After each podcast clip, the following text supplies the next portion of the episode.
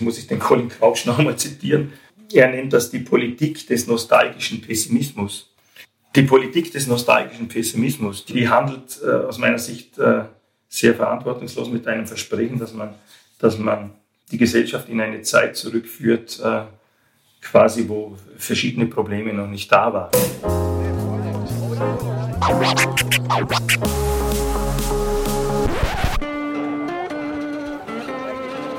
Liebe Hörerinnen und Hörer, herzlich willkommen im Zack Zack Nachtclub. Jeden Donnerstag ab 22 Uhr machen wir die Nacht zum Tag. Ungezwungen, persönlich und mit Open End. Schön, dass ihr heute dabei seid.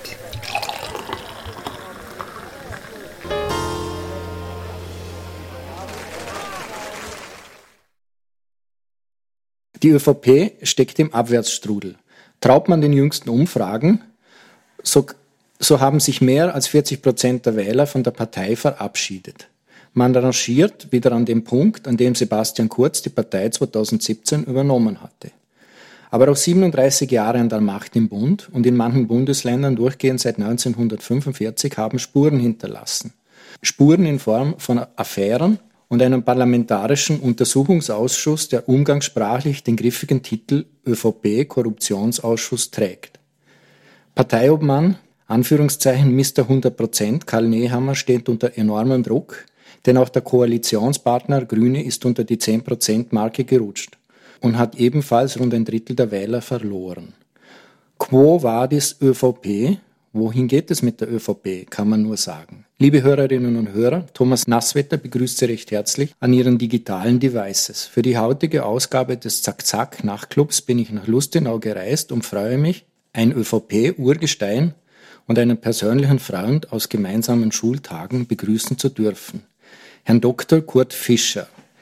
Liebe Hörerinnen und Hörer, unsere lange Freundschaft erklärt auch das heutige Du in dieser Sendung. Lieber Kurt, würdest du dich bitte vorstellen? Ja, zuerst einmal danke Thomas für die Einladung zum Interview. Ja, mein Name ist Kurt Fischer, bin noch 58 Jahre alt, äh, und bin seit 2010 Bürgermeister hier in Lustenau und bin seit dem Jahr 2000, also quasi mit dem Millennium, in die, damals in die Kommunalpolitik eingestiegen, war dann von 2004 bis 2014 auch im Vorarlberger Landtag, habe also auch diese Ebene intensiv und live erlebt aber vielleicht wird uns ja auch das Gespräch noch in Bereiche führen. Ihr redet ja schon von politischen Funktionen. Äh, ich habe immer versucht, dass ich mich persönlich nicht reduzieren lasse, dass ich mich selbst nicht reduziere auf die politische Funktion, was beim Bürgermeister nicht, sehr, nicht, unbedingt einfach ist. Aber vielleicht so, um mit einem Zitat äh, aus Hankes am Felsfenster morgens zu sprechen, von dem, was die anderen nicht wissen, lebe ich. Und das meine ich jetzt aber äh, zutiefst persönlich. Äh, das kann man ja auch in ganz anderen Tonarten in, in, in heutzutage, wenn es um politische Transparenz geht, äh, hören. Aber ich würde sagen, von dem, was die anderen nicht von mir wissen, lebe ich auch. Und das ist vor allem auch, das ist ein, eine, eine wichtige Oase für mich und ein Erholungsraum und eine Homebase. Das ist vor allem meine Familie und natürlich auch meine persönlichen Interessen und Hobbys, sofern ich dafür Zeit habe. Was waren deine persönlichen Beweggründe, in die Politik zu gehen? Äh, ich hatte das überhaupt nicht geplant. Ich äh, war im Bildungsbereich tätig, zuerst am Gymnasium in Dornbirn. Dann in einem, in einem sozusagen einem kleinen Gründungsteam haben wir das Gymnasium in Lustenau gegründet. 1996 mit einem ganz kleinen Team begonnen in provisorischen Räumlichkeiten. Eine unvergessliche äh, Gründer- oder Pionierszeit. Und da ist mir natürlich die eigene Gemeinde näher gekommen. Äh, es war nicht nur meine Wohngemeinde, sondern auch die Gemeinde, wo ich dann tätig war, pädagogisch tätig. Und da wurde ich angeredet, kurz vor der Gemeindewahl 2000, ganz kurzfristig, ob ich mitarbeiten möchte, äh, insbesondere im Bildungsbereich und, angeredet habe mich, ich war damals parteifrei, ich war nicht irgendwie bei einer, deklariert bei einer Partei, und gefragt hat mich die damalige äh, ÖVP, ob ich auf ihrer Liste kandidieren würde. Und äh, insofern ist das recht zufällig passiert. Äh, wir haben uns dann da getroffen bei bei der Carmen Sachs leider viel, viel zu früh verstorben. Wunderbare, wenn man es klischeehaft sieht, auf, überhaupt keine Parteipolitikerin, sehr, sehr offen. Äh, äh, sie hat dann das Sportressort übernommen und ich, völlig überraschend, bin nicht nur Gemeindevertreter geworden, sondern Gemeinderat. Also ich bin gleich als Gemeinderat für Bildung eingestiegen. Wenn du deine Politik jemandem erklären müsstest, der dich nicht kennt, was wären so diese zwei, drei politischen Projekte, die du als deine Leuchttürme bezeichnen würdest? Ich glaube, das, das liegt jetzt nicht äh, daran, quasi in welchem Themenbereich ich eingestiegen bin, sondern daran, dass ich, äh, seit ich die Möglichkeit bekommen habe, im Jahr 2000 zu gestalten, und das war eigentlich eine, wirklich ein breiter Gestaltungsraum, auch in einer finanziell gut aufgestellten Gemeinde, das muss man auch dazu sagen, tut man sich natürlich leichter zu gestalten. Ähm, das ist äh, die Bildungspolitik im weitesten Sinne. Man kann es ruhig auf den Punkt bringen äh, mit einem, zumindest mit einem Claim oder ein Vorarlberg sein Markenclaim, an dem ich äh, im Kernteam mitarbeiten durfte, vor nicht allzu langer Zeit, als es um die Marke Vorarlberg ging. Da ist ja der Anspruch oder der Claim, äh, wir möchten unser Land entwickeln zum chancenreichsten Lebensraum für Kinder und Jugendliche. Leider hat man da dann eine Jahreszahl dazu gemacht. Das war eigentlich bei uns im Kernteam äh, kein Thema. Also 2035, ich, ich erwähne es nur, weil das immer zusammen auch kommuniziert wird. Äh, für mich ist das im besten Wortsinn eine konkrete Utopie. Das heißt, ein, ein, ein, ein, ein, ein Fernziel, ein, ein motivierendes Fernziel für die politische Arbeit. Ähm, das heißt, Lustenau, wenn ich bei Lustenau bleibe, und das gilt natürlich für die Region. Wir sind ja eingebettet, eingebettet in eine, äh, mit engen Beziehungen auch, insbesondere im Rheintal natürlich. Aber ich, ich, ich fokussiere jetzt auf Lustenau, dass wir uns entwickeln äh, zu einem chancenreichen, zu einem chancenreichen, lassen wir mal den Superlativ, zu einem chancenreichen Lebensraum für Kinder, für Jugendliche. Und ich bin zutiefst, zutiefster Überzeugung, dass äh, das ja nicht eine Fokussierung ist auf äh, bestimmte Generation, auf einen jungen Teil der Bevölkerung, sondern dass das ausstrahlt für alle Generationen. Also wenn uns das gelingt, hier ständig uns einem, ich nenne es noch einmal bewusst, einem utopischen Fernziel uns anzunähern äh, und, und ständig äh, in, in den Nahzielen, in unseren aktuellen Aufgaben darauf reflektieren, wie wir hier äh, weiterkommen, wie wir in Wirkung kommen, dann glaube ich, ist, ist, ist das eigentlich die schönste Motivation für das politische handeln.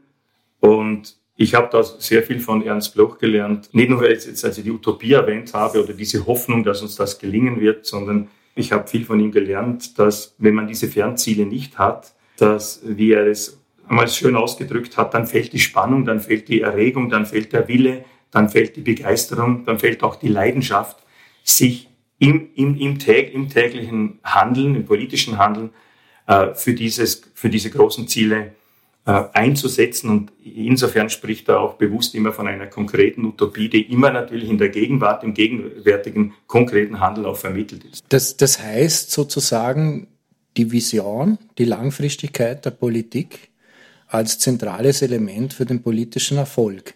Wenn man sich die politische Landschaft heute anschaut, dann hat man das Gefühl, dass eher das Gegenteil herrscht, nämlich die mediale äh, Sekundenbruchteils Aufmerksamkeit als Maxime der, des politischen Handelns.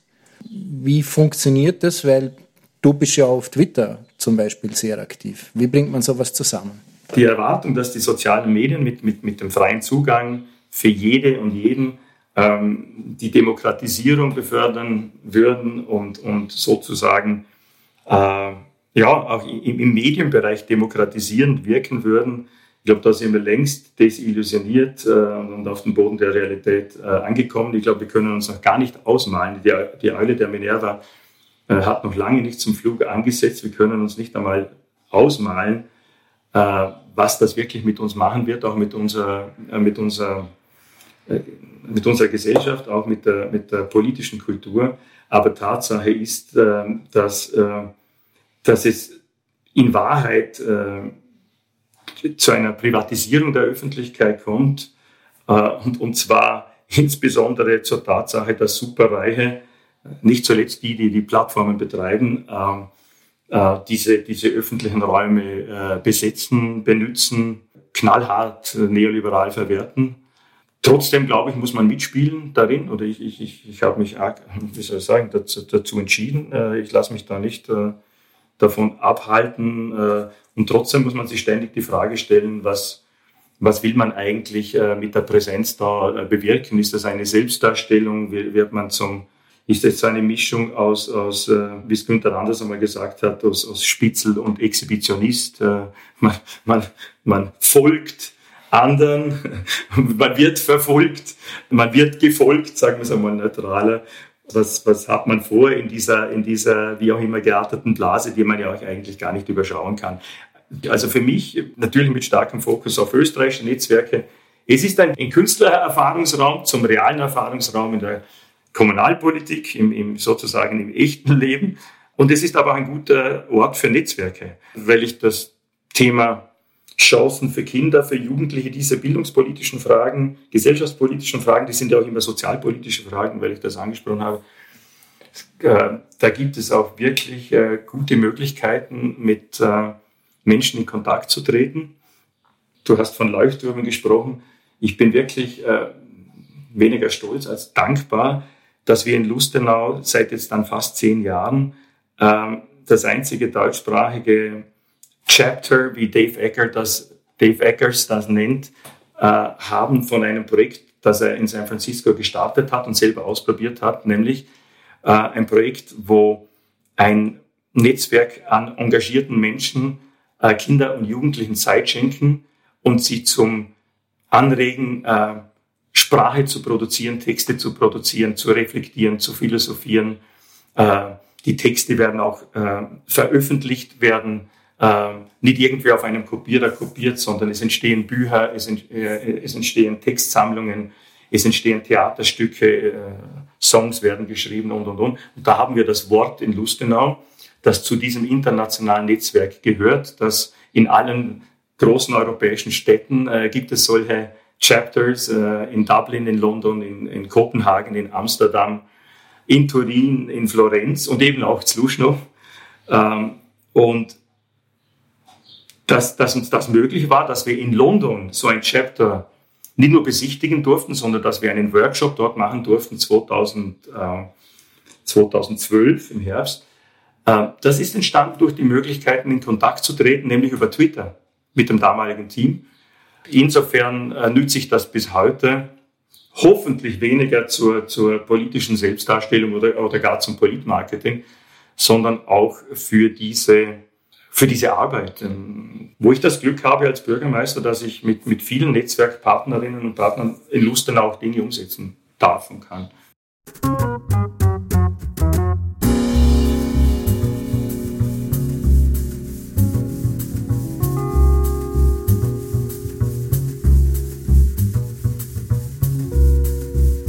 Das Wort ist ein spezieller und inklusiver Ort in Lustenau, wo Erwachsene Kindern ihre Zeit schenken und versuchen, ihnen auf Augenhöhe zu begegnen. Die Sprache steht im Mittelpunkt des Miteinanders. Kreative Potenziale werden geweckt, Ideen gewonnen und nicht selten aus diesem Zusammenspiel gute Produkte hervorgebracht. Das Wort bietet einen Raum, in dem Kinder abseits der Fehlerkultur schreiben, erzählen, scheitern, Lösungen finden, Ideen entwickeln und ins Tun kommen können. Begleitet von ehrenamtlichen Erwachsenen lernen sie, was sie gut können, entwickeln neue Fähigkeiten, werden gestärkt, lernen voneinander und miteinander. Das Wort bietet ein buntes Angebot an Workshops in den Ferien und in der Freizeit und setzt Projekte mit Schulklassen um. Als dritter Ort ist Wort Raum für Begegnung. Das Café und die Veranstaltungen sind für alle offen und bieten Möglichkeiten des Austausches und Berührungspunkte mit Menschen, die sich sonst vielleicht nicht treffen. Das Wort ist inspiriert von Dave Eggers 826 Valencia, einem kreativen Schreibzentrum, das der amerikanische Schriftsteller 2002 in San Francisco gegründet hat. Das Projekt war so erfolgreich, dass es in den USA viele Nachahmer fand. Die Marktgemeinde Lustenau und das Land Vorarlberg unterstützen die Grundstruktur des Vereins. Zusätzlich bemüht sich der Verein um Förderungen von verschiedenen Geldgebern für einzelne Projekte.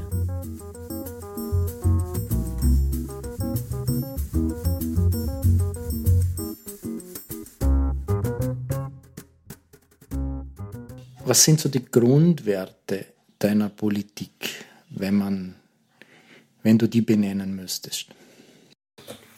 Ich glaube grundsätzlich, ohne irgendein äh, Pathos, aber ich glaube grundsätzlich äh, ist es einmal schon eine, ein, ein, ein Zugang oder eine Entscheidung oder ein, eine Haltung, dass es in der Politik auch um, um, um Werte und durchaus auch um Moral geht, dass es auch darum geht, wie Günther Anders einmal gesagt hat, dass wir eine, eine moralische Fantasie heute entwickeln, dass wir da persönlich, da geht es jetzt nicht um eine Partei oder um eine Bewegung, dass wir persönlich äh, darum ringen müssen, was heißt es, ein moralischer Politiker zu sein äh, und nicht äh, in, in, der Unterscheidung von Kant ein, ein, ein äh, politischer Moralist.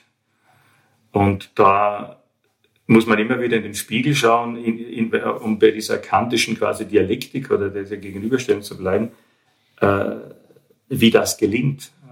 Setzt man Moral quasi moralisierend ein äh, oder versucht man in, in, den unterschiedlichsten Handlungsfeldern auch äh, zu Werten zu stehen, Werte auch äh, zu entwickeln, auch eben diese Entwicklung zulassen. Es ist ja keine, kein, kein äh, statisches äh, Repertoire an Werten, also die man also aus einer Art aus einer politischen Trickkiste holt.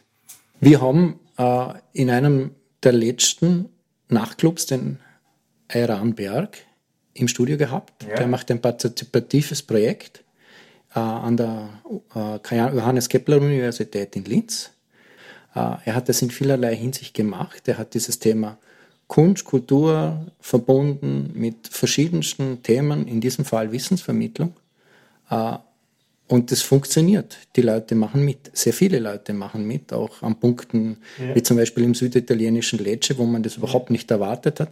Gibt es da irgendwelche Beispiele aus der Kommunalpolitik, die auf dieser Ebene ansetzen? Jetzt komme ich noch einmal zur Bildung oder im weitesten Sinne zu Bildungsprojekten. Äh, wir haben in Vorarlberg 2011, wir durften das erste Caritas Lerncafé in Vorarlberg eröffnen unweit, 150 äh, Meter Luftlinie vom Rathaus. Und aus dieser Erfahrung innerhalb von wenigen Monaten bin ich dann auf die Suche gegangen nach internationalen Projekten, wo Schule, wo Bildung, schlussendlich die Kinder von der Zivilgesellschaft aus außerhalb der Schule gestärkt werden in Fähigkeiten, die sie für die Schule elementar brauchen. Das ist vor allem die Sprachreflexionsfähigkeit.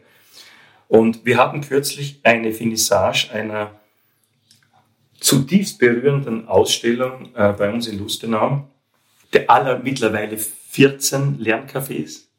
In dieser, also seit 2011 äh, sind dann 13 dazugekommen, das 15. ist jetzt gerade in, in, in der Planung. Und die Ausstellung der Kinder und Jugendlichen, wo Kinder und Jugendliche äh, äh, mit bildnerischen künstlerischen Mitteln sich ausgedrückt haben, war, war zum Thema Lebensträume. Und wir haben zur Finissage geladen und die, unser Lerncafé und die Lerncafés haben Eltern auch gebeten, dass sie zur Finissage kommen und schauen, was ihre Kinder da, äh, wie sie sich ausgedrückt haben, was sie da gestaltet haben.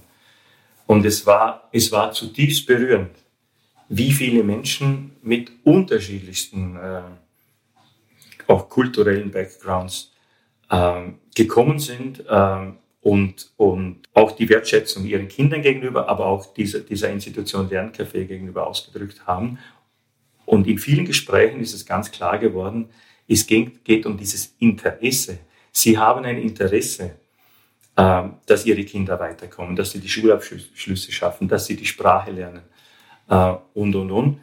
Ähm, aber man braucht niederschwellige Angebote, leicht verständliche, niederschwellig auch in dem Sinne, die Lerncafés sind völlig kostenlos. Das Wort in Lustenau ist völlig kostenlos, die ganzen Programme. Wir haben seit unserem Start im Jahr 2014 neun Wochen. Wir haben das ganze Jahr Programme mit Schulklassen, mit, mit Projektgruppen, aber wir haben vor allem im Sommer neun Wochen Workshops und die Teilnahme, auch wenn man da irgendwelche äh, Mittel braucht, künstlerische Mittel, Materialien und so weiter, ist immer alles kostenlos. Ist also völlig barrierefrei. Und wir gehen auch ganz gezielt auf Communities äh, zu, ganz intensiv ab dem Jahr 2015. Menschen, die geflüchtet sind und, und zu uns gekommen sind äh, mit ihren Kindern. Jetzt auch wieder auf, auf die Menschen in der Ukraine. Wir hatten ein wunderbares Treffen kürzlich, sozusagen einen, ein gemeinsames Frühstück, einen Brunch, einen Austausch im Wort. Und äh, wie gesagt, wenn man auf die Menschen zugeht, wenn man ihnen die Möglichkeit gibt, äh, sich zu beteiligen, dann und sie Vertrauen schöpfen und, und äh, äh, aus, aus Angeboten auf einmal ein Gesicht, die Angebote bekommen ein Gesicht, auch wir als Gemeinde, wir gehen in den Austausch, wir, wir sind nicht irgendwie der Bürgermeister äh, auf der Homepage, sondern wir, wir, wir gehen in einen Austausch äh, auf Augenhöhe, dann, dann gelingt das. Und insofern glaube ich auch, dass die kommunale Ebene eben äh, da den größten Handlungsspielraum, auch das größte Potenzial hat. Das bringt mir auf die, auf die spannende Frage, wenn man sozusagen diese Konzepte, die, die einer Bildungspolitik oder dieser Bildungspolitik, an der du mitarbeitest, zugrunde liegen und sich dann das anschaut, was auf der österreichischen Ebene in deiner eigenen Partei, in der ÖVP passiert, äh, dann hat man durchaus das Gefühl, da gibt es einen ziemlich großen Zielkonflikt. Wie geht man damit um?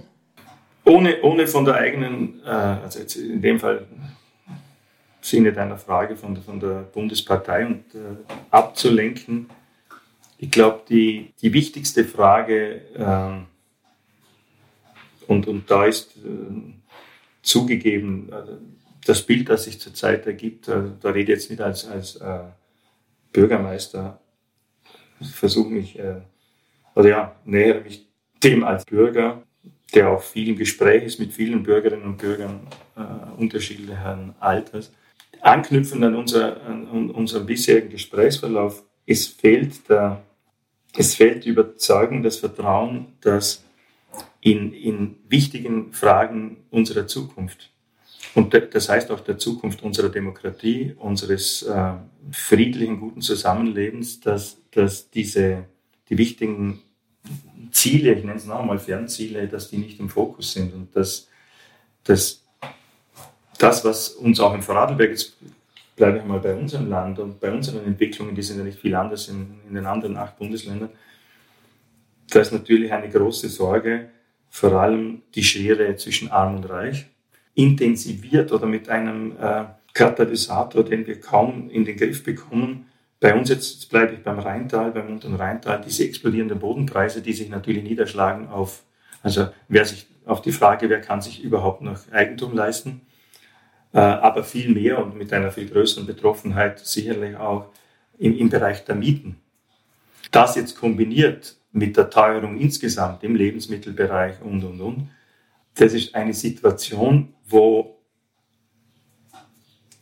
und das soll jetzt nicht ablenken von Aufarbeitungsaufwänden äh, in, in, in unterschiedlichster Form, aber wo natürlich die Leute dringend, und wenn ich jetzt da sage, das Gefühl, sie sollten eigentlich zur Überzeugung kommen, dringend das Gefühl haben sollten und, und Vertrauen äh, haben sollten, dass die Politik mit allen Grenzen der wahrscheinlich der, der Handlungsmöglichkeiten äh, alles tut äh, innerhalb dieser Grenzen. Und die sind dann doch weiter als vielleicht manche das gleich einmal vorentscheiden, dass, dass wir alles tun müssen, um, um hier in Wirkung zu kommen. Da, da kann ich aber gleich anknüpfen. Oder? Das, das Ganze ist ja eng verbunden, diese sozialpolitischen Fragen, eben mit Fragen der Chancen, mit der Bildungspolitik. Und was wir da chancenmäßig heute nicht leisten, das haben wir dann sozialpolitisch in den nächsten Jahren und Jahrzehnten.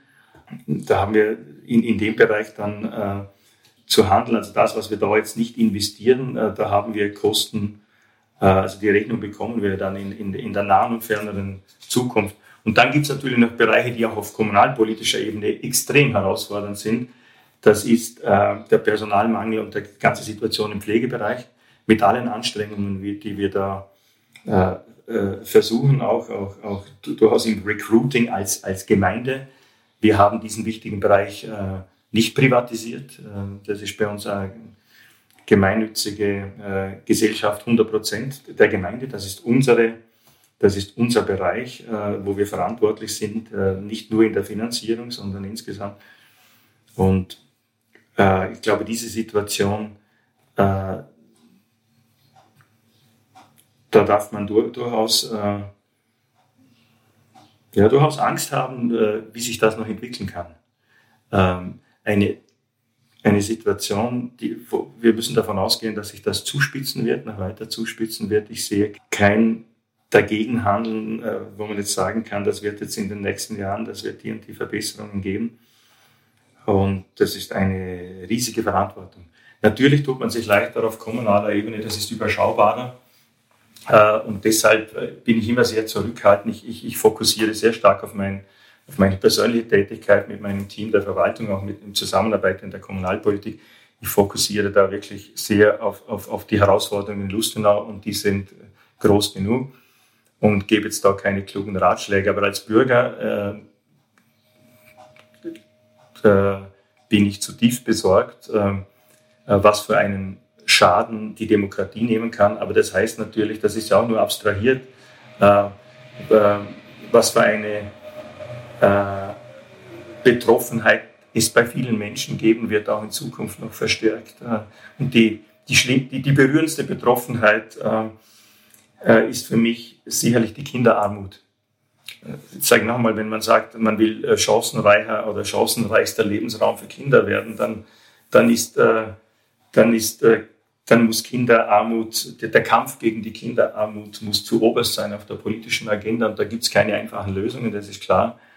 Aber das ist ein, ein, ein, muss ein zentrales Handlungsfeld, ein zentrales Handlungsfeld auf allen Ebenen sein.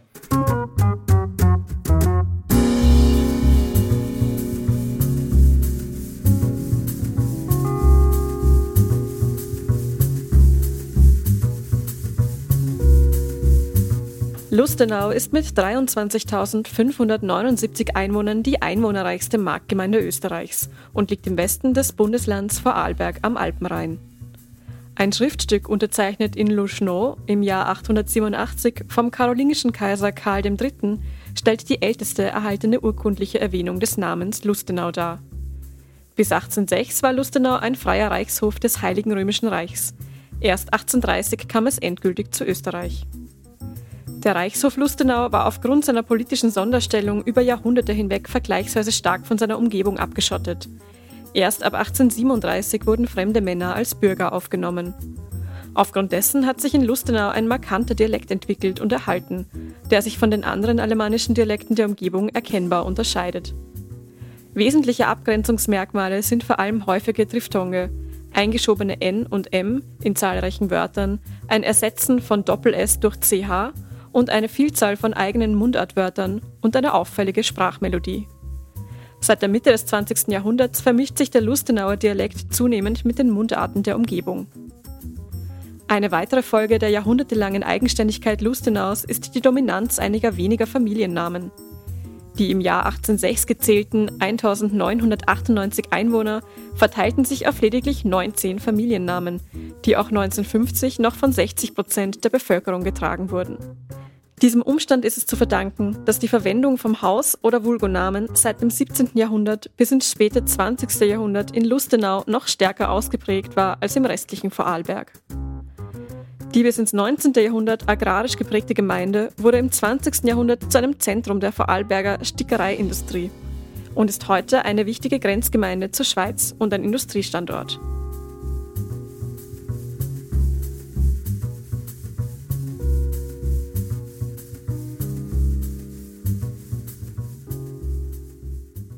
höre ich da ein bisschen etwas heraus, das mir schon mal begegnet ist in einem Nachtclub mit dem Andreas Babler, dem Bürgermeister von Dreiskirchen, der ja ein persönlicher Freund von dir ist. Sozusagen, da liegen auf kommunaler Ebene sehr, sehr gute Konzepte.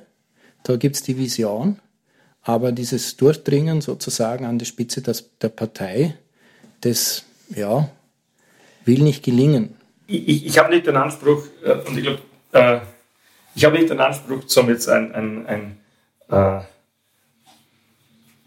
ein Buch zu zitieren, das überhaupt nicht auf äh, Bürgermeister von, auf der, in, in, der, in der Liga von Lustenau, in der Größe von Lustenau äh, an, angespielt hat. If, if mayors ruled the world, ich will nicht, äh, oder if mayors ruled Austria, ich will nicht darauf anspielen, ich will überhaupt nicht den Anschein erwecken, wir hätten da irgendwelche Rezepte in Umsetzung, die einfach äh, zu skalieren sind auf, auf, äh, auf die Bundesebene. Wobei man nie vergessen darf, weil ich gerade NRW erwähnt habe, die, es gibt viele deutsche Bundesländer, die einfach größer sind und zwar nicht, nicht nur geografisch, sondern äh, vor allem einwohnermäßig. Vielleicht noch zur Erklärung für die Österreicher, die das nicht wissen. NRW ist Nordrhein-Westfalen und hat 16 Millionen Einwohner. Ja, ja gut, gut, gut 16 Millionen, also quasi fast, praktisch fast doppelte, doppelten Einwohner. Nein, ich glaube, darum, darum geht es nicht, aber es liegen bei uns nicht irgendwelche äh, skalierbaren Konzepte, sondern ganz im Gegenteil. Es ist einfach ein Erfahrungsschatz da auf der kommunalen, regionalen Ebene.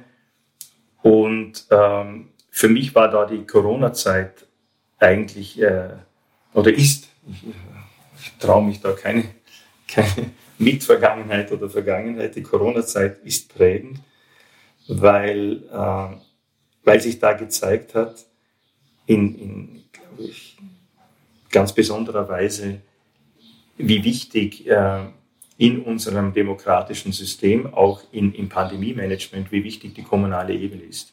Die Erfahrung, wie man in einem Krisenstab der vielleicht wie in Lustenau stark fokussiert hat, in, in echter Anwendung, in Einsätzen, zum Glück nicht in verheerenden Katastrophensituationen, aber in, im echten Einsatz und in, in, in intensiven Übungen und Vorüberlegungen insgesamt zum Katastrophenschutz, ähm, dass auf kommunaler Ebene da Erfahrung da ist und schlussendlich die Dinge auch umgesetzt werden. Und ich glaube, hier, äh, hier würde die, in, in so einem kleinen Land wie Österreich, hier würde die, also diesen Ratschlag äh, würde ich mir trauen zu geben, hier wäre die Konjunktiv einmal oder hier ist die Bundespolitik ohne Konjunktiv gut beraten, noch stärker äh, in wichtigen Fragen, die dann eigentlich schon in der Gesamtverantwortung bundespolitisch auch äh, sind, äh, stärker in den Dialog zu treten, äh, mit den Kommunen hinzuschauen, wie das geregelt wird. Also ich, ich, nenne jetzt ein Beispiel nochmal aus dem Bildungsbereich, dass in unserem Bildungssystem, das ja auch äh, immer stärker sich entwickelt zu Ganztagsangeboten. Ich, ich kommentiere das gar nicht, weshalb das so ist, und, aber es ist ein das ist reiner faktischer Zugang, ähm, dass dieser ganze Bereich Schülerbetreuung, Schülerinnenbetreuung in dieser Art, in dieser Art und Weise geregelt wird oder, oder dass man da so, ich sage es ganz klar, also so herumbastelt äh, bei, bei so einem wichtigen Bereich und, und in einem kleinen Land wie Österreich keine wirklich zukunftsweisende Gesamtstrategie inklusive klaren, aufgabenorientierten äh, Finanzierungsplänen entwickelt. Äh, das baden wir äh, schlussendlich auf kommunaler Ebene aus. Ein anderes Beispiel, wir in Lustenau zahlen seit vielen Jahren, da sind wir wirklich äh, in einer Vorreiterrolle auch in Vorarlberg gewesen. Wir haben an allen Pflichtschulen seit einigen Jahren Sekretariate eingerichtet und die zahlen wir auch großteils selber. Und äh, wenn man das ernst nimmt mit den Chancen der Kinder, auch mit den Arbeitsmöglichkeiten der Lehrerinnen und Lehrer, auch der Direktorinnen und Direktoren, dann gehört in einem Bildungsland eine administrative Unterstützung von Pflichtschulen, groß, großen, kleineren Volksschulen, Mittelschulen zu einer, zu einer Grundausstattung. Und diese Dinge gehören ein für alle Mal geregelt und da muss insbesondere die demokratischste Schulform eigentlich, das ist die Schule, in die alle gehen, mit, mit, da gibt es ein paar Privatangebote, aber der, ähm, das ist die, die Volksschule, die gehört bildungspolitisch in unterschiedlichster Weise äh, in den Fokus. Der Karl Jaspers hat mal gesagt, wer hat eine Ahnung von der demokratischen Idee, äh, die in der Volksschule liegt. Und äh, ich weiß, dass das würde niemand bestreiten, aber die Frage ist, wenn man in den Spiegel schaut, wie, wie steht es dann wirklich darum? Also wie, äh, wie, das Bewusstsein, wie wichtig Frühpädagogik ist und, und auch die ersten Schuljahre, wie prägend, aber vor allem wie entscheidend, vorentscheidend für Chancen ähm, diese ersten Schuljahre sind, muss man sich immer selbstkritisch auf allen Ebenen die Frage stellen, wie steht es denn da wirklich äh, äh, mit, mit, äh, die, mit der Priorisierung, äh, nützt man diese Potenziale und äh, ich glaube, da, da, da gibt es in Österreich bildungspolitisch äh, extrem viel zu tun.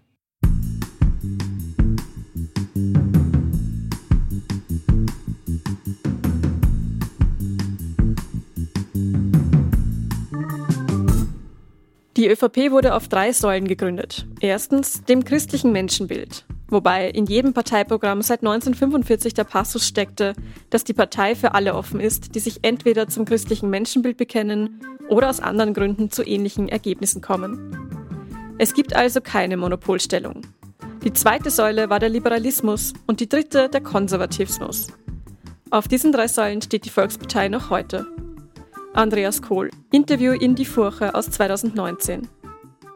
Wir haben ja vorher auch von, von Werten äh, und von Moral gesprochen. Äh, die, die christlich-soziale Tradition, so wie ich sie seit vielen Jahren erlebe als, als Kurator in der, in der Caritas, mit, mit, mit der genannten Offenheit, aber mit wichtigen Grundwerten vor allem auch schlussendlich mit Werten, die sich die eine hohe Bedeutung haben im, im sozialpolitischen. Das, das, das würde ich unterstreichen und da begegnen wir im, im täglichen, in, in meiner täglichen Arbeit immer wieder wichtige Menschen, die, die aus die in diesem Bereich auch äh, vorbildlich äh, die Grundwerte in, in, in, in, in echtes Handeln umsetzen.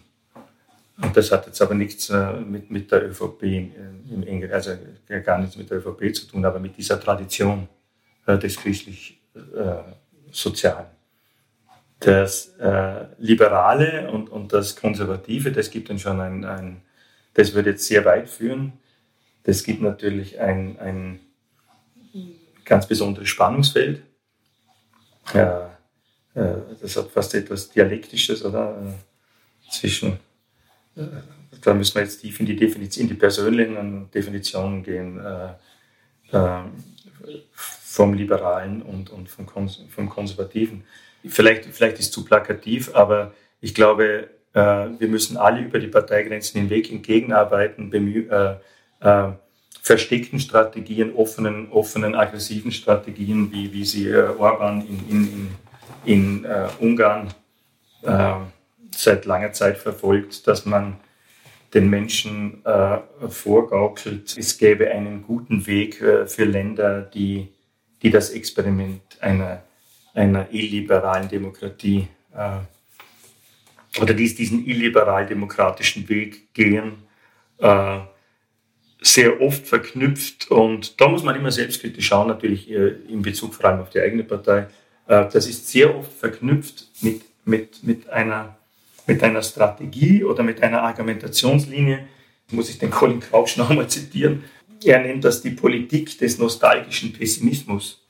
Die Politik des nostalgischen Pessimismus, die handelt äh, aus meiner Sicht äh, sehr verantwortungslos mit einem Versprechen, dass man, dass man die Gesellschaft in eine Zeit zurückführt, äh, quasi wo verschiedene Probleme noch nicht da waren. Äh, also quasi in ein, in ein in eine, ich will nicht sagen, eine goldene Zeitalter der Vorzeit, aber Sigmund Baumann spricht von, von Retrotopia.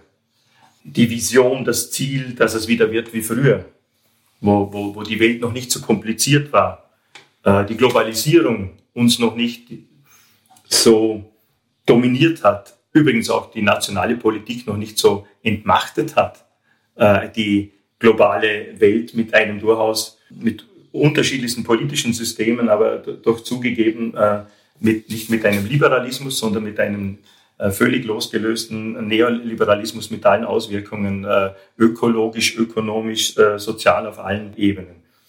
Das mit dem Konservare und der Konservatismus, meine, da kann man jetzt auch etymologisch äh, das Wort so lange zurecht äh, biegen, dass man sagt, ja, dann bin ich, äh, dann bin ich halt alles oder christlich, sozial, liberal und konservativ. ich glaube, es würde schon gut, denn ich, ich merke es gerade selber, wenn man mir diese Frage stellt, wenn man immer wieder darauf reflektiert, und zwar nicht theoretisch, also was ist so auf der Papierform, wo, was, was würde ich unterschreiben, sondern wie würde ich mein Handeln jetzt als Politiker, aber auch im, im, im privaten Bereich als, als Mensch, wie würde ich das äh, einstufen, wo, wo bin ich, äh, und wie gesagt, das ist eine Definitionsfrage, aber wo bin ich auch im besten Wortsinne mal äh, konservativ äh, und äh, wie schaffe ich es in der, in, in der heutigen Zeit äh, äh, auch äh, einen liberalen Zugang in entscheidenden Fragen des Zusammenlebens zu, zu, zu halten, zu entwickeln. Und wie, und wie steht es insgesamt mit dem, mit dem Sozialen? Und da darf man sich dann ruhig auch messen an unterschiedlichen. Also ich habe da einen sehr offenen Zugang. Meine Familie kommt nicht aus irgendeiner Parteibindung heraus, aber ich würde sagen, eh aus der, historisch aus der christlich-sozialen Tradition, nicht parteipolitisch, aus der christlich-sozialen ähm, Tradition, aber ich habe eine sehr gute äh,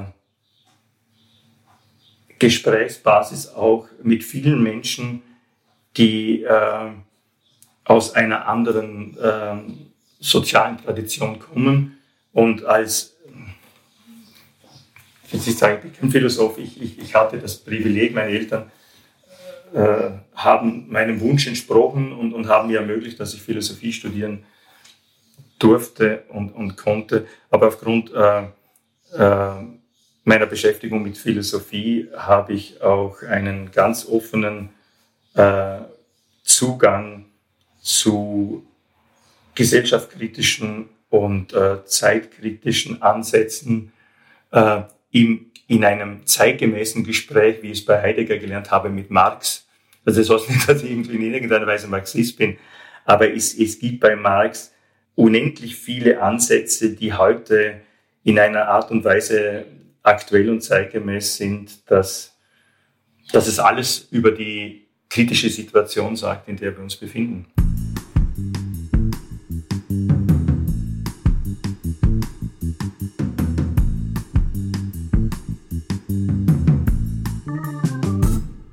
Eigentlich war das wie eine Silvesterrakete. Das ist irrsinnig schnell und senkrecht in die Höhe gestartet, hat ein Riesenlicht und Feuerwerk produziert und ist dann sehr rasch auf den Boden gefallen.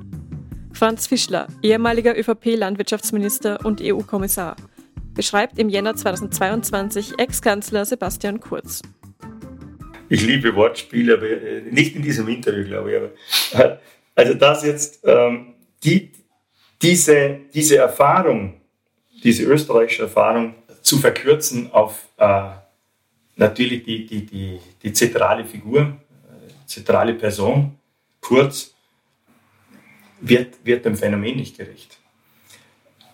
Jetzt will ich nicht sagen, dass es gerade äh, parallel viele europäische Länder gegeben hat, die man in einer Gesamtstudie, wo man in Gesamtstudie jetzt das Phänomen Sebastian Kurz oder Türkise, türkises Projekt oder so und sagt, dass das ist parallel überall. Das, das, das war jetzt halt der, der Zeitgeist oder die aktuelle Entwicklung. Das ist schon ein, besondere, ein, ein besonderes Phänomen und ich habe überhaupt nicht den Anspruch, dass ich das in der vollen Breite erfasse und vor allem Einblick habe in die ganzen Hintergründe. Ich habe mich auch ehrlich gesagt, ich habe keine Bücher darüber gelesen, also gezielt jetzt über, über äh, wohl über, über, über gesamtpolitische Entwicklungen, äh, aber nicht äh, jetzt zum, zum Beispiel zum, zum, äh, zum Sebastian Kurz oder zu, zu dieser äh, wichtigen Episode politischen.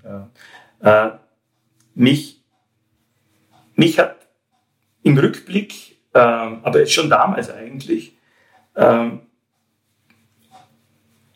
dieser, dieser, dieses professionelle Marketing völlig durchdekliniert, äh, auch auf, auf der State of the Art, also nicht nur national, sondern international, glaube ich, äh, von der Expertise her bestens aufgestellt. Das ist eine Entwicklung, die da am augenfälligsten geworden ist, aber ähm, die, die von mir sehr geschätzte Hannah Arendt nochmal zu, äh, zu bemühen. Sie, sie sagt schon vor langer Zeit in, in ihren Überlegungen äh, zu Politik und Wahrheit, äh, kann ich auch übrigens nur empfehlen, äh, es sind zwei Aufsätze erschienen zu diesem Spannungsfeld dass sie überhaupt nicht schwarz-weiß sieht, sondern wirklich philosophisch durchleuchtet. Äh, sie sagt, äh, es gibt in den Regierungen oder in diesen Kontexten, und zwar nicht nur in Wahlkampfzeiten, das, äh, das hat ja Österreich auch gezeigt, da gibt es, sie nennt es vielleicht etwas antiquiert, sie nennt es Reklameexperten. sie sagt, es gibt in den, in den Regierungen, in diesen, in, diesen, in diesen Netzwerken gibt es äh, Public Relations Manager, die bei Reklamexperten in die Lehre gegangen sind.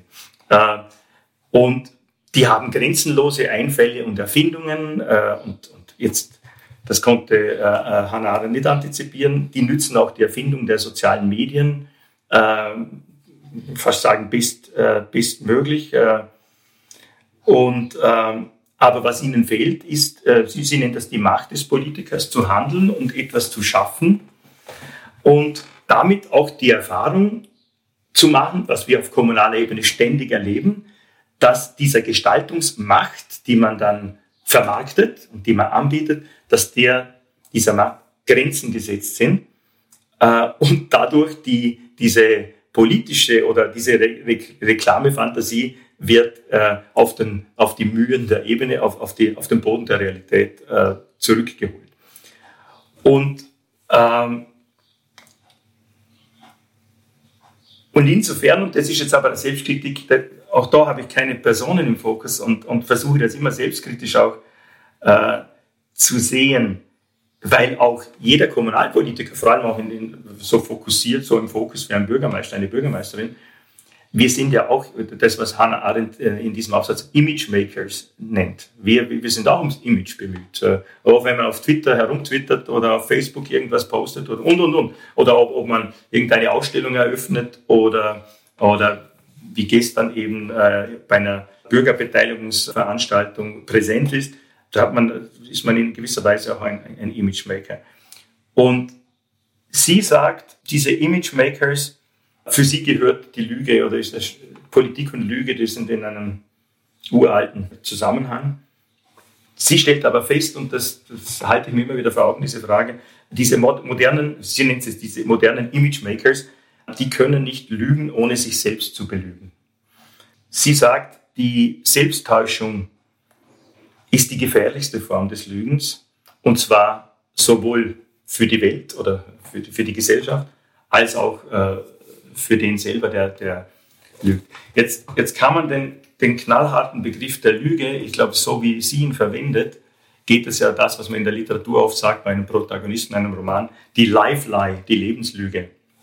Da geht es jetzt nicht um den Sinne wie in einem irgendeinem Untersuchungsausschuss oder irgendwo, wer hat was wo gesagt und ist das eine Lüge oder so. Und was, was in der Politik jetzt in Österreich vor allem mal inflationär äh, in diesem äh, gegeneinander regieren und gegeneinander agieren sich, sich tagtäglich vorwirft. Das ist der, das überquillt ja, das ist ein inflationärer ähm, äh, Begriff. Es geht eher um, um, um das, was man Englisch oder Neudeutsch sagt, make believe, oder? Also so, ähm, und, und, und da, ähm, ich glaube, da wird man auf der kommunalen Ebene, die kann ja nur für die kommunale Erfahrungsebene reden, da wird man früher entzaubert, welche Raketen man während des Jahres aufsteigen lässt, wie jetzt die Licht in die Gesellschaft und, und, und die Gesellschaft beglücken, ob das dann ein, ein Aufblitzen ist und, und wie nachhaltig das ist. Und insofern ist das jetzt vielleicht auch eine lange Antwort oder vielleicht manche werden das Gefühl haben, man, man versucht, ich, ich versuche jetzt da bis, äh, gewisse Sachen zu umschiffen, aber ich glaube, äh, ich würde das in eine Gesamtentwicklung einordnen, die weit über das Phänomen wie, wie heißt es in Österreich, dieses Projekt Ballhausplatz oder so, das weit darüber hinausgeht. Philipp Manow, End, Klammer auf, Klammer zu, Enddemokratisierung der Demokratie, da sagt er, ähm, er, er hat, und da, muss man sich immer fragen, inwieweit äh, agiert man populistisch auf kommunaler Ebene. Die Populisten sind nicht das eigentliche Problem der repräsentativen Demokratie, sie zeigen nur an, dass sie eines hat. Und jetzt wird, ich, ich, ich, ich habe das jetzt nur zitiert, da geht es mir nicht um Populismus von irgendjemandem, sondern es geht um die Frage, dass gewisse Phänomene, die wir jetzt beleuchten und, und glauben, sie sind einzigartig und damit, äh, wenn, wenn, wenn sie auch wieder, wenn diese Raketen, also wenn, wenn, wenn die, wenn wieder äh, das Ganze äh, vorbei ist oder, oder, in eine Neuentwicklung mündet, ähm, äh, dann muss man sich immer die Frage stellen, äh, äh, reden wir hier von Symptomen oder, oder, oder war das quasi ein, ein, ein äh, war, war das System selber äh, äh, das eigentliche Problem? Und ich, ich hätte da eine klare Meinung, dass, dass die Entwicklung, die Personifizierung, die Personalisierung der Politik die Möglichkeiten der sozialen Medien, äh, dass äh, wenn man jetzt das quasi dem Sebastian Kurz und seinem Profiteam von damals oder äh, zuschreibt und, und, und glaubt irgendwie, dass man da ein, ein, ein, ein Problemfeld einkreisen kann, da, da, da liegt man völlig falsch. Da liegt man völlig falsch. Das, äh, gewisse Entwicklungen machen, äh, und das ist kein österreichisches Phänomen, machen äh, vieles möglich und verändern auch politische Kommunikation äh, und ver äh, verändern den politischen Wettbewerb äh, mit unterschiedlichsten Facetten, die jetzt weit wahrscheinlich über dieses Gespräch hinausgehen werden.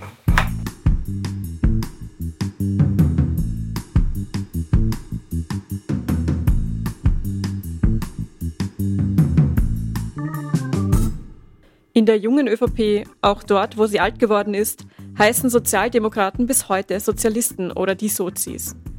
Man denkt in einem Schema von links und rechts. Da passen gut die linken Zellen, die von dem Abgeordneten Andreas Hanger, ehemals junge ÖVP Ipsitz, bei der unabhängigen Justiz geortet werden. Das ist mehr als eine Nebelgranate, darin steckt Überzeugung.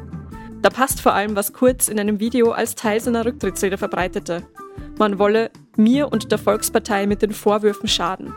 Wer sonst als die Sozis würden ihm schaden wollen? Leitartikel von Profilchefredakteur Christian Reiner am 23.10.2021. Bei uns in, in, in Vorarlberg äh, kennen wir, aber das hat mit unserer Geschichte zu tun, im, im politischen Bereich, wir kennen diese Art von Lagerfeindschaft oder Lagerdenken nicht diese Art. Äh, wohl aber historisch äh, zwischen dem christlich-sozialen Lager und ursprünglich dem 19. Jahrhundert liberalen Lager und dann äh, christlich-sozial deutsch-national und dem Ständestaat dann mit im wahrsten Wort, gewaltigen Zuspitzung äh, in einem nicht mehr demokratischen System.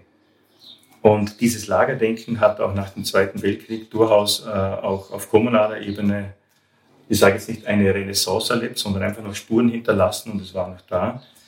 Und ich glaube, und das ist nicht nur in Lustenau so, wir dürfen wirklich froh sein, dass auf der kommunalen Ebene, weil ich kann nur für Vorarlberg sprechen, dass, dass dieses Lagerdenken jetzt dann durch die Möglichkeit der sozialen Medien mit einer gehässigen in, in Wort und Bild, äh, nicht nur Rhetorik, sondern Bildersprache, Bildsprache, ähm, dass das äh, keine Rolle spielt. Es gibt immer wieder so ein Aufflackern von manchen Personen, die versuchen in Wahlkämpfen das wieder zu bemühen, diese Ressentiments äh, auszunützen, aber an sich äh, äh ist das verschwunden.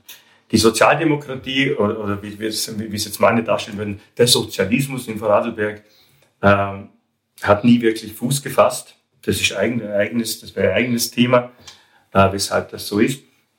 Äh, aber ich, ich, bewege mich ja kaum auf Facebook. Äh, ich lese seit vielen, vielen Jahren, also mehr als äh, einer Dekade, keine äh, Kommentare äh, in, in, in, unterschiedlichen Foren. Ich lese keine Foren-Kommentare.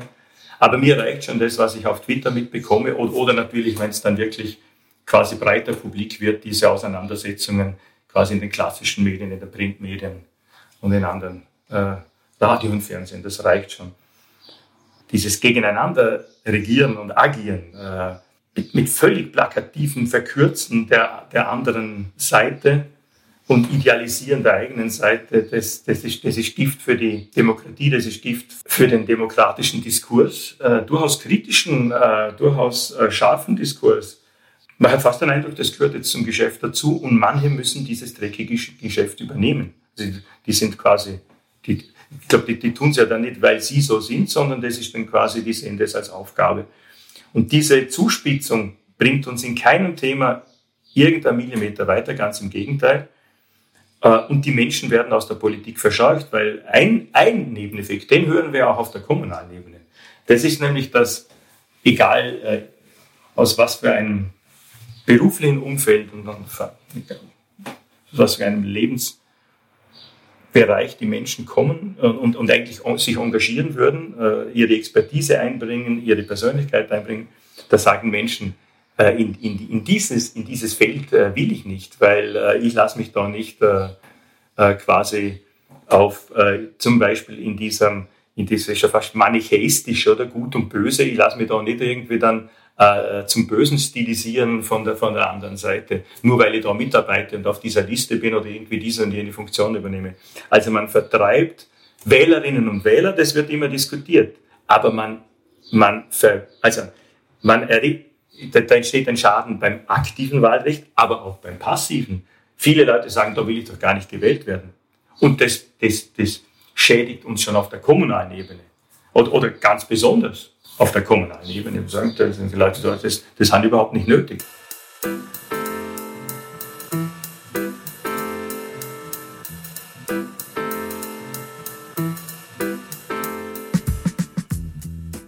Fassen wir einmal zusammen. Die Verkürzung auf die zentrale Figur, also Sebastian Kurz, wird dem Phänomen nicht gerecht. Die Selbsttäuschung ist die gefährlichste Form des Lügens.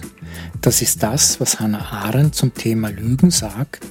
Und weiter meint sie, diese modernen Imagemaker können nicht lügen, ohne sich selbst zu belügen. Die kommunale Ebene hat keine Blaupause parat für die Bundespolitik, aber sie verfügt über einen Erfahrungsschatz, der an der Basis der Bevölkerung gewachsen ist. Das sollte Anlass zu einem besseren Dialog zwischen den politischen Ebenen sein. Bildungspolitik ist für Kurt Fischer ein Schlüssel in vielerlei Hinsicht.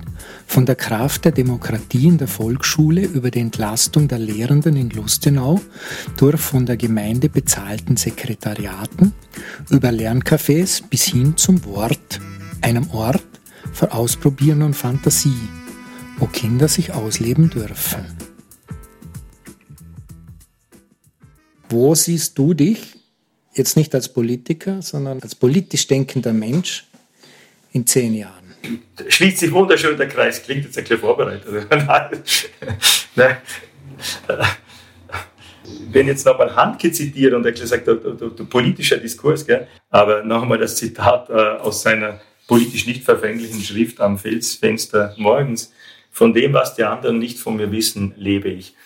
Und in, in zehn Jahren möchte ich äh, deutlich, also ich möchte erstens äh, aus eigener Erfahrung vielleicht äh, ganz besonders, äh, wäre extrem dankbar und das wäre es dann eigentlich schon als Hauptwunsch, wenn ich äh, gesund äh, im Kreise meiner wunderbaren Familie dann mir überlege, äh, was zu einem erfüllten Leben gehört.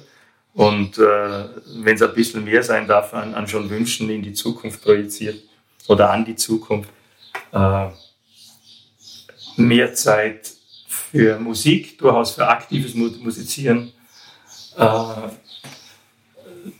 mit, mit meiner Band oder Projekten darüber hinaus.